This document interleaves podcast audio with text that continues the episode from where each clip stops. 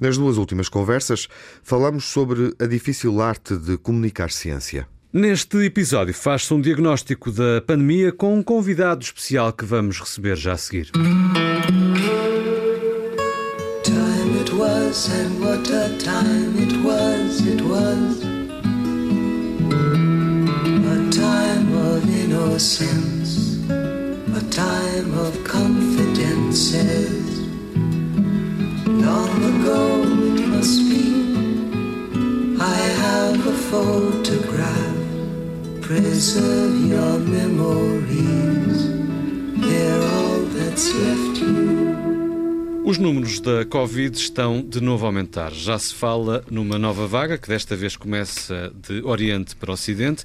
A pressão é grande em países do leste europeu e também já do centro da Europa. Basta pensar nas medidas tomadas na Áustria ou no discurso dramático do governo de Angela Merkel na Alemanha a apelar à vacinação. Portugal assiste também a um aumento dos contágios. O governo prepara-se para tomar novas, velhas medidas de contenção, mas há, apesar de tudo, um sinal tranquilizador: o nível de vacinação atingido no país. Certo é que os cuidados intensivos voltam a ter mais gente, embora longe da fasquia do ano passado. Nos hospitais do Serviço Nacional de Saúde sucedem-se as demissões pela alegada sobrecarga de trabalho e falta de meios. Há quem diga que são problemas estruturais que não se resolvem com a entrada de meia dúzia de profissionais de saúde. Para discutir estes e outros problemas, temos hoje connosco um convidado especial. Já o apresento. Antes, cumprimento os meus amigos Júlio Machado Vaz. Olá, Olá Miguel. Manuel Sobrinho Simões. Viva, Manuel. Boa noite.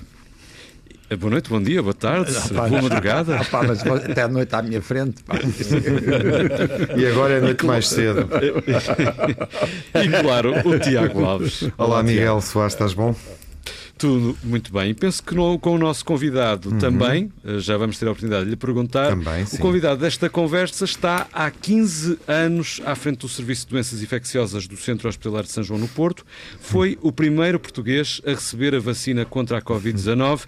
Há dois anos já antecipava a pandemia. Trata-se do professor António Sarmento, a quem agradeço muito estar connosco. Muito obrigado. obrigado. Olá, viva. Tiago, a palavra é tua, Tudo bem? Pode ser, sim, avanço eu, não é? Bom, e rapidamente, o nosso convidado vai, obviamente, refletir sobre um, o que tem sucedido, o que poderá suceder nos próximos meses, também sobre a experiência que tem, obviamente vai ajudar-nos a pensar eh, e partilhar essa reflexão com o Manuel Sobrinho Simões e com o Júlio Machado Vaz. Eu gosto sempre porque, enfim, este, esta conversa pode ser escutada em tempo real na rádio, mas para quem nos eh, ouve no podcast tem esse hábito, eh, ela pode ser escutada daqui a um mês, considerando o tempo que vai passar desde a data em que promovemos este encontro, em que estamos reunidos. E, e quando falamos de pandemia, sobretudo, eu gosto muito de marcar uh, o momento. Esta conversa acontece no final do mês de novembro, uh, em pleno outono, uh, no final do ano de, de 2021, quando podemos, obviamente, enfrentar o rigor do inverno e todas as complicações que já vivemos, de resto, numa vaga anterior neste ciclo pandémico que vai caracterizando e em vésperas, o nosso um Conselho de, de Ministros Bom, que sim, deverá anunciar novas hum, medidas. Exatamente. E em vésperas, vésperas variadas, diversas, um, do Natal, não é? Estamos quase a abrir o calendário do Advento, uh, no momento em que nos encontramos. Uh, e, no fundo, uma primeira pergunta genérica, uh, professor António Sarmento. Em que ponto é que estamos? Em que momento é que estamos? Uh, bem, em primeiro lugar, deixe-me só cumprimentá-lo pronto, e dizer-lhe que é um gosto estar aqui. Agradecer muito ao, ao professor Manuel Sobrinho Simões e ao professor Júlio Machado Vaz, pessoas que eu uh, que respeito imenso e que admiro há muitos anos e que me convidaram para estar aqui. E, portanto, muito não, obrigado. Já agora diga que nós não sabemos nada da Covid. Não, Foi por isso. Provavelmente. Não, já, já me aconteceu o contrário, já me aconteceu uma eminente figura aqui da nossa ciência, e eu posso citá-lo, porque é uma pessoa que eu gosto muito, já, já morreu, o professor Teixeira da Silva, que um dia veio pedir-me se podia falar comigo, tinha umas dúvidas que ele gostava de tirar. E quando lá cheguei, eu disse, oh, professor, quem sou eu para lhe estar a responder a essas? e ele aparece-me e depois percebi que ele percebia muito mais daquilo que me veio perguntar do que eu próprio. muito mais. Portanto, está sempre esse risco. mas, eh, mas o, portanto, o que eu lhe ia dizer é, acho o seguinte, acho que estas vagas sucessivas não têm nada de, de, de inesperado, nada.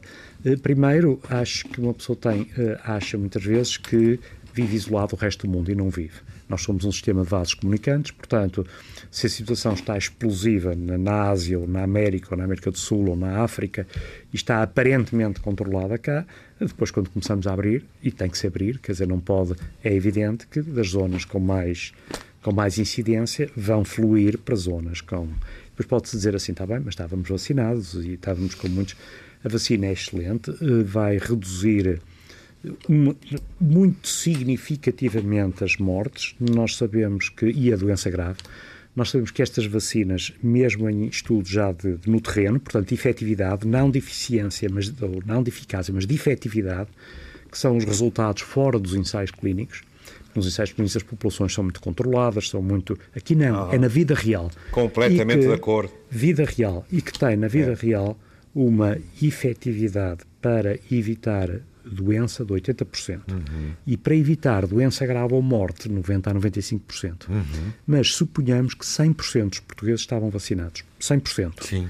Todos os casos que agora vão aparecer são em vacinados. Portanto, quando as pessoas dizem a vacina falhou porque quase todos os doentes que estão internados no Serviço de Prevenção estavam vacinados. Depois vão estar todos vacinados. E todos que morrerem vão estar vacinados também, quando estiver toda a gente vacinada. E se a pessoa calculasse esta efetividade de 80% em 10 milhões de vacinados, ia ter uh, uh, 2 milhões que iam ter doença.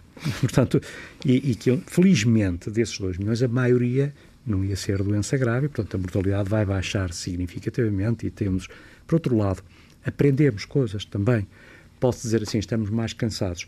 Estamos, uhum. mas aprendemos muita coisa e desmistificamos muita coisa e, e, perdemos o medo de muita coisa e, portanto, isso também nos alivia o stress. Oh, professor, tudo isto é, é, verdade, mas não resisto a fazer-lhe uma provocação e eu, que sou um adepto, obviamente, da ciência e da, da, vacinação, já o disse aqui neste programa várias vezes, mas corre um meme, e, e peço desculpa por simplificar uh, isto de, desta forma, aparentemente uh, pouco uh, coerente com a, a, forma como gostamos de discutir as coisas neste programa, mas corre um meme entre as redes sociais que diz a terceira dose aumenta a imunidade de forma a que depois da quarta dose estejas protegido. Logo que 80% da população tenha recebido a quinta dose, as restrições serão levantadas de maneira a que a sexta dose impeça o vírus de espalhar. Estou calmo e acredito plenamente que a sétima dose resolva os problemas de modo a que não haja receios para levarmos a oitava dose e assim sucessivamente. É, eu acho que isso é só uma questão do humor. Isto, isto aumenta, as, mas aumenta um bocadinho a descrença nas pessoas, não é? Não, isso eu acho que nós. Como, como é que isso, se responde a isto? Não, não, queria estar a responder sequer. Acho que não merece, percebe? Quer dizer, pronto, muito sinceramente.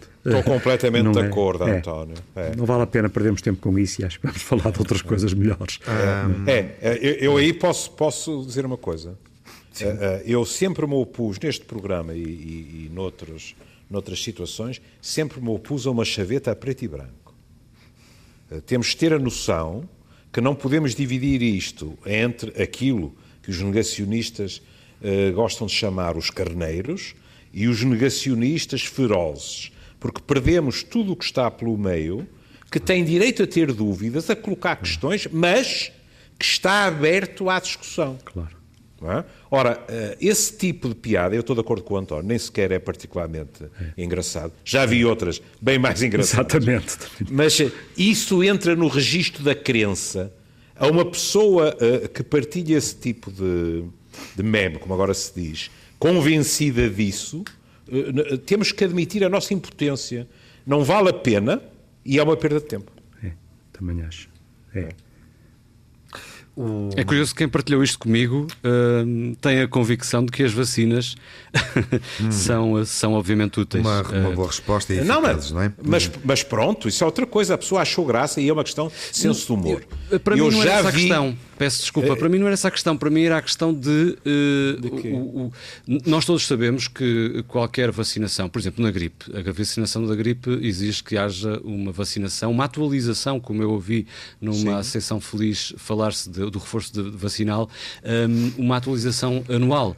Um, ora, aqui, se calhar, não preparamos a opinião pública, os utentes, as pessoas, os cidadãos, para a necessidade de um reforço tão curto, digamos assim, no tempo. Era, era mais Mas também não sabia. Sentido, sentido da minha intervenção. Claro. Claro. Mas também não sabia claro. que período seria necessário. Claro. Não é, António? É, é. Exatamente, é. era a resposta que eu ia dar.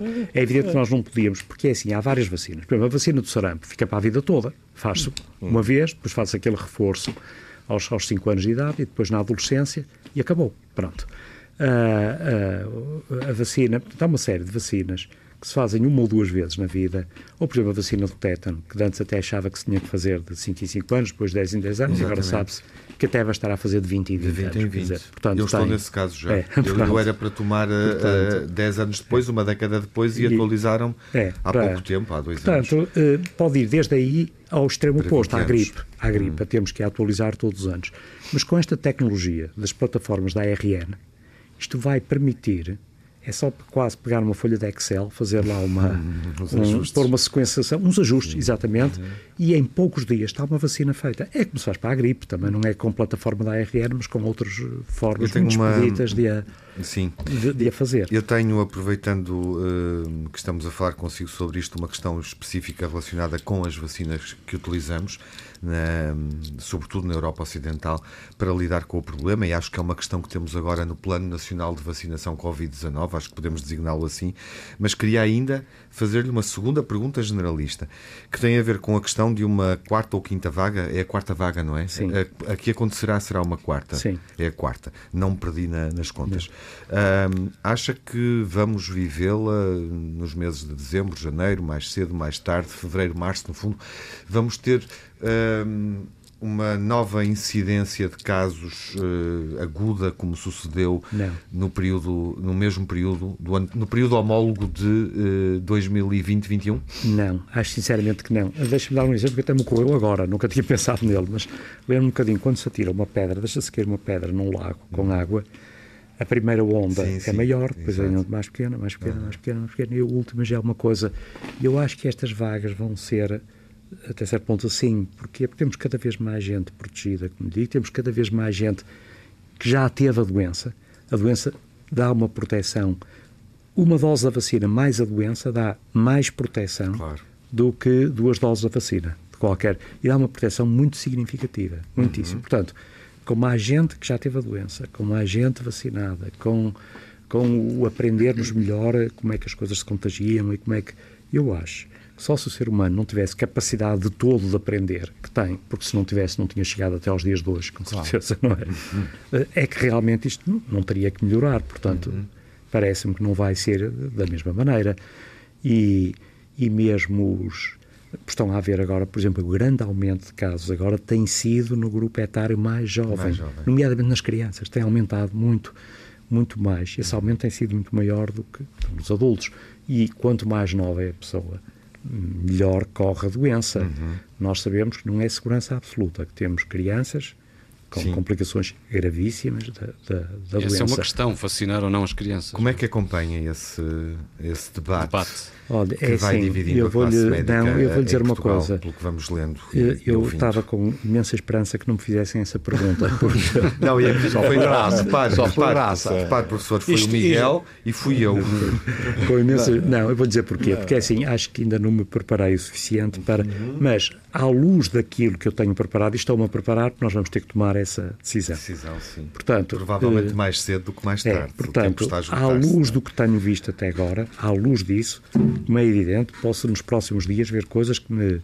Ainda hoje um, um artigo da, da, Science, um editorial da Science, que é uma revista em que nós. Acredita. em que eles são perentórios, ainda não há dúvida. A opção de não vacinar é uma opção com muito mais riscos do que a de vacinar. E depois até com os números americanos.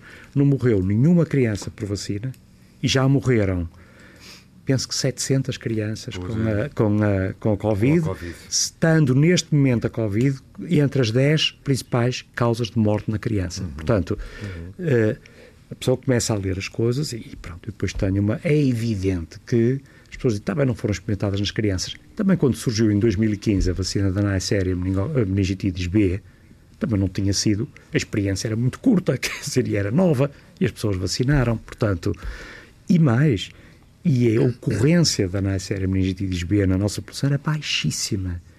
E a pessoa diz, então porquê é que vacinaram? Porque eram catastróficos os casos, quer dizer... Mas e continua a ser. Continua. Continua a ser muito baixa. É, muito baixa, muito baixa. Uhum. E, e, e, portanto, acho que ainda, não, não, me sinto ainda... Sim, confortável. confortável uhum. em ter uma opinião claro. que nunca será aprehentória, nunca.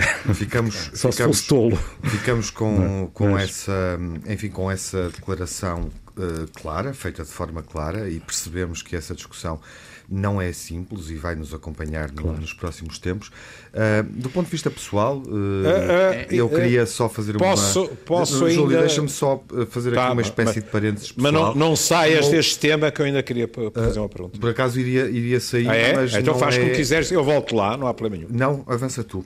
Eu espero Pronto. por um momento para. É para... só porque. Uh, uh, para esclarecer aqui nossos, uma, uma os nossos colegas os nossos colegas pediatras também têm estado uhum. Vou sublinhar isto em diálogo e uns são a favor e outros expressam dúvidas uh, em relação a essa vacinação.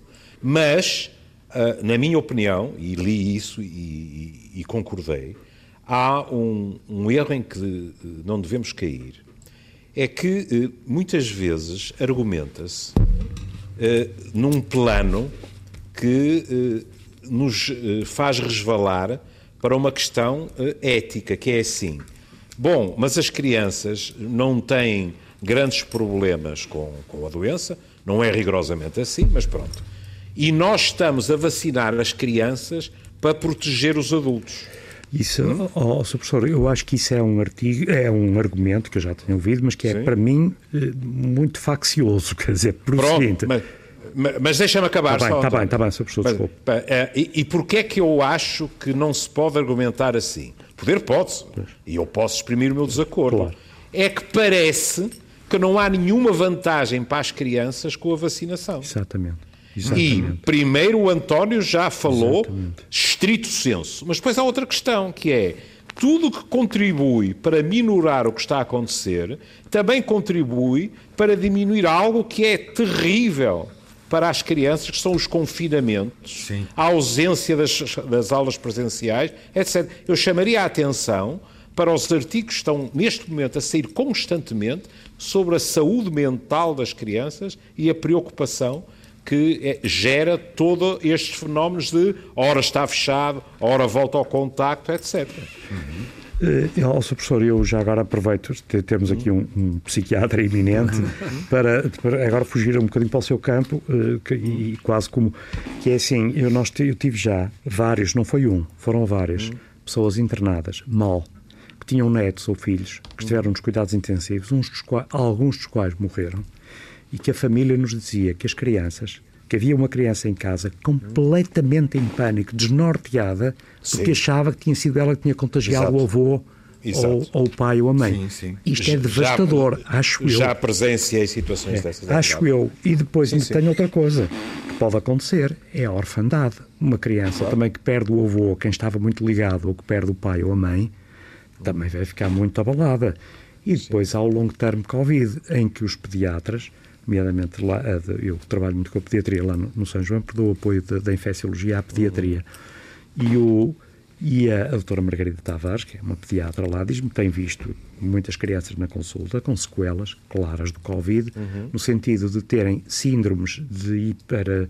De, de, falta de concentração, deixam de conseguir concentrar-se, anorexias, uhum. quadros de, de, conversões depressivas, se é que se pode falar assim, de sintomas uhum. de mas que, que, isto é uma realidade. O problema com as crianças é que são os pais que têm que tomar a decisão e isso, para um pai, é, pode ser difícil de perceber se uh, faz, uh, se aceita essa, essa indicação ou não. No meu caso, posso falar que uh, tomei a opção, depois de consultar o pediatra do meu filho, que recomendou que sim, que tomasse e, e assim fiz.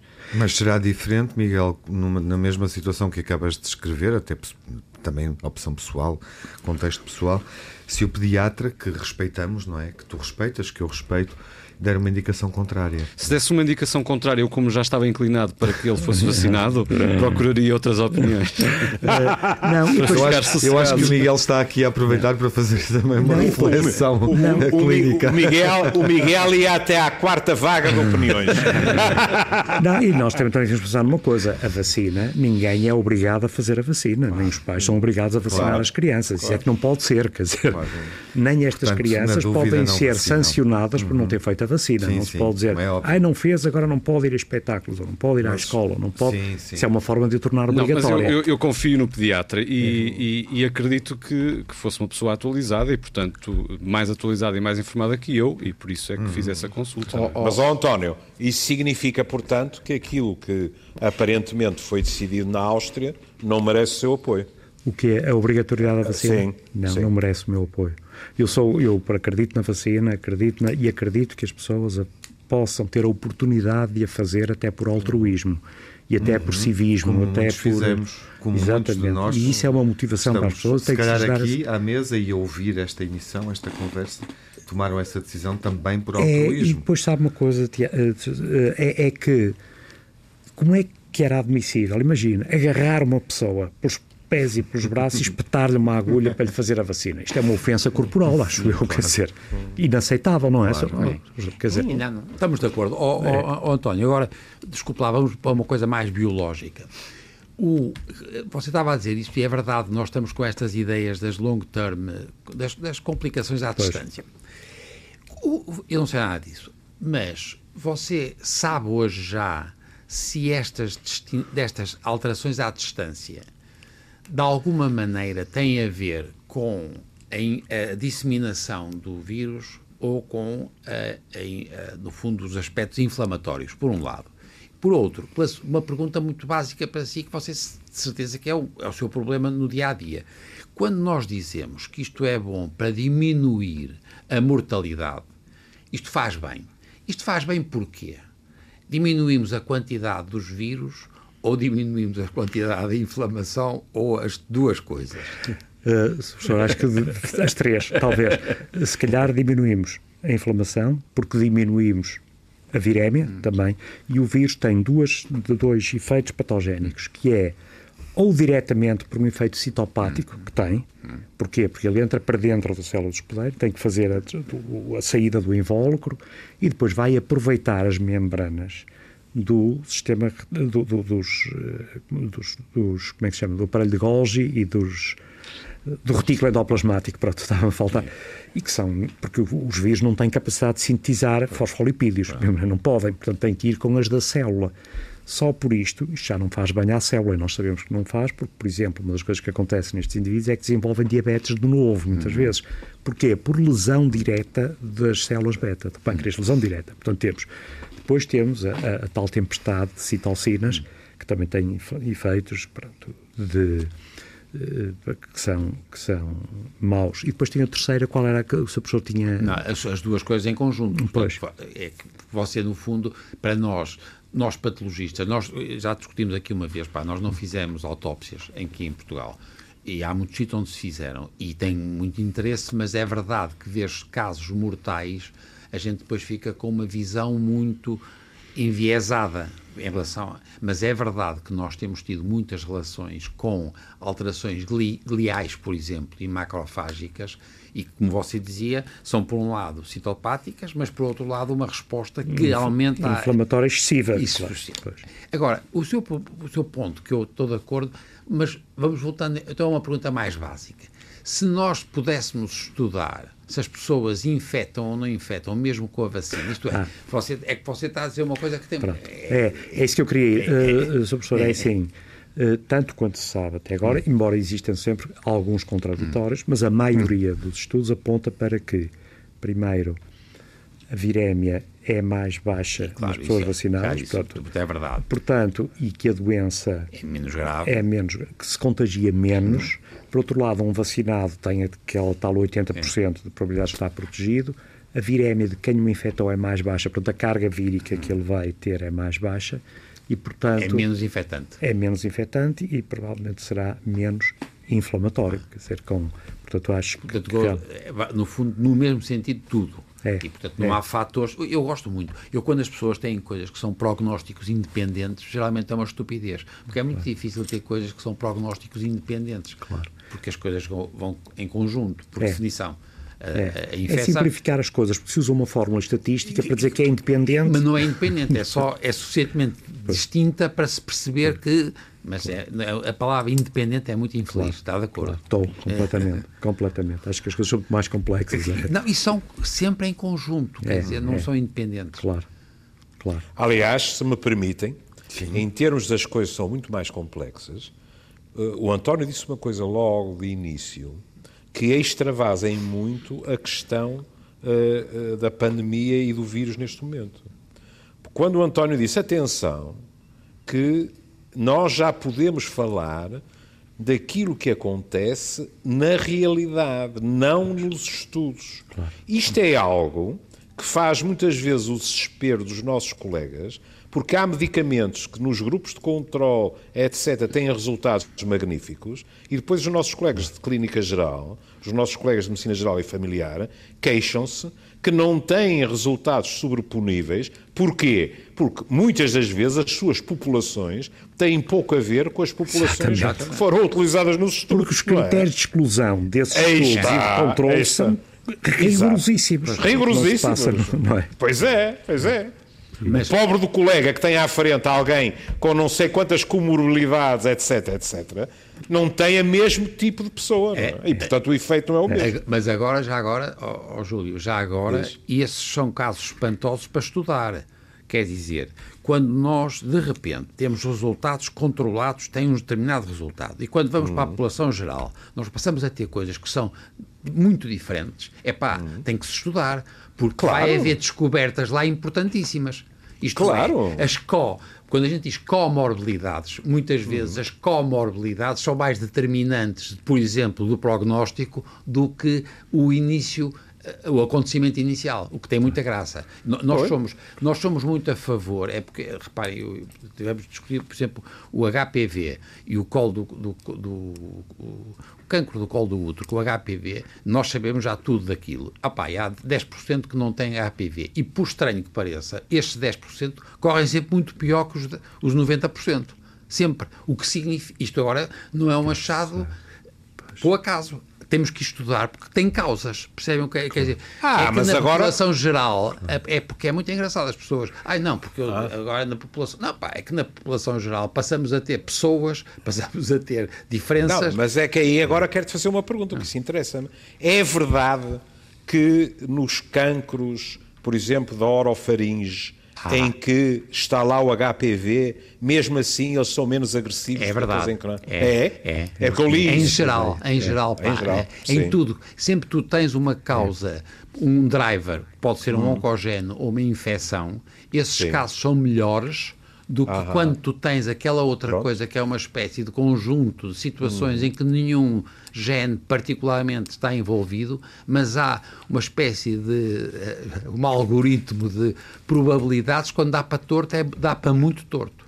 Percebe? Ou seja, se, se pudéssemos escolher, venha o HPV. não é? Claro, venham sempre Pois. causas. Ok. Venham sempre É que eu causas. tinha lido isso, Não, portanto aproveitei não. para perguntar. É verdade. Meus caros, estamos eh, nos instantes finais, mas vamos prolongar este encontro com o professor António Sarmento ahm, numa outra conversa. Isso, isso está combinado, não é? Ahm, antes de, de terminar, eu gostaria, porque há ainda questões de atualidade que provavelmente com o tempo que temos para este primeiro encontro, eh, o tempo disponível já não permitirá aprofundar. Eh, gostava de regressar a esse momento da primeira vacina. Imagino que tenha sido Pfizer, António. Foi, Foi? foi, foi, foi. Correu tudo bem, como é evidente. Correu, correu. E como é que está o, o seu plano de vacinação? Em que momento é que está eh, em relação a uma nova dose, um reforço? Já assim? fiz, já fiz o reforço no, no sábado de manhã. Uhum. Recentemente, Sim, portanto, no há, sábado. há poucos dias. Há três dias. Com a mesma vacina, Sim, não é? sim. Ahm, há aqui duas questões que nos levam para a atualidade. Ah, uma tem a ver com este momento da vacinação. Eu gostava de ter a sua opinião ahm, em relação ahm, justamente às faixas etárias consideradas prioritárias, porque estamos, estamos no fundo a repetir o processo. Neste momento, a, a preocupação do ponto de vista dos serviços públicos e do discurso é, obviamente, vacinar as pessoas mais idosas. Mais.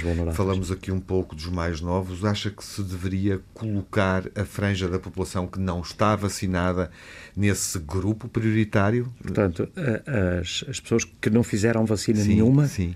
Ah, eu acho que essas são muitíssimo prioritárias, para Prioritárias. fazer. Aquelas que não fizeram, a primeira coisa Era importante, na sua perspectiva, é a medida mais importante é questão. vacinar as que não estão vacinadas. Portanto, era, era importante tomar uma decisão o mais cedo possível eh, e definir orientações para vacinar eh, os mais novos, não é? Eh, é assim, uma coisa é, as duas perguntas são diferentes. Uma coisa é as pessoas em geral que não foram Não, vacinadas. eu a estou a primeira referir-me à população mais nova. mais nova, isso é uma resposta que é difícil dar. Por exemplo, os ingleses propõem, eu não sei se já entrou em vigor ou não, baixarem a idade do reforço para os 50 anos. Isto é, a partir dos 50 anos, fazer reforço a toda a gente.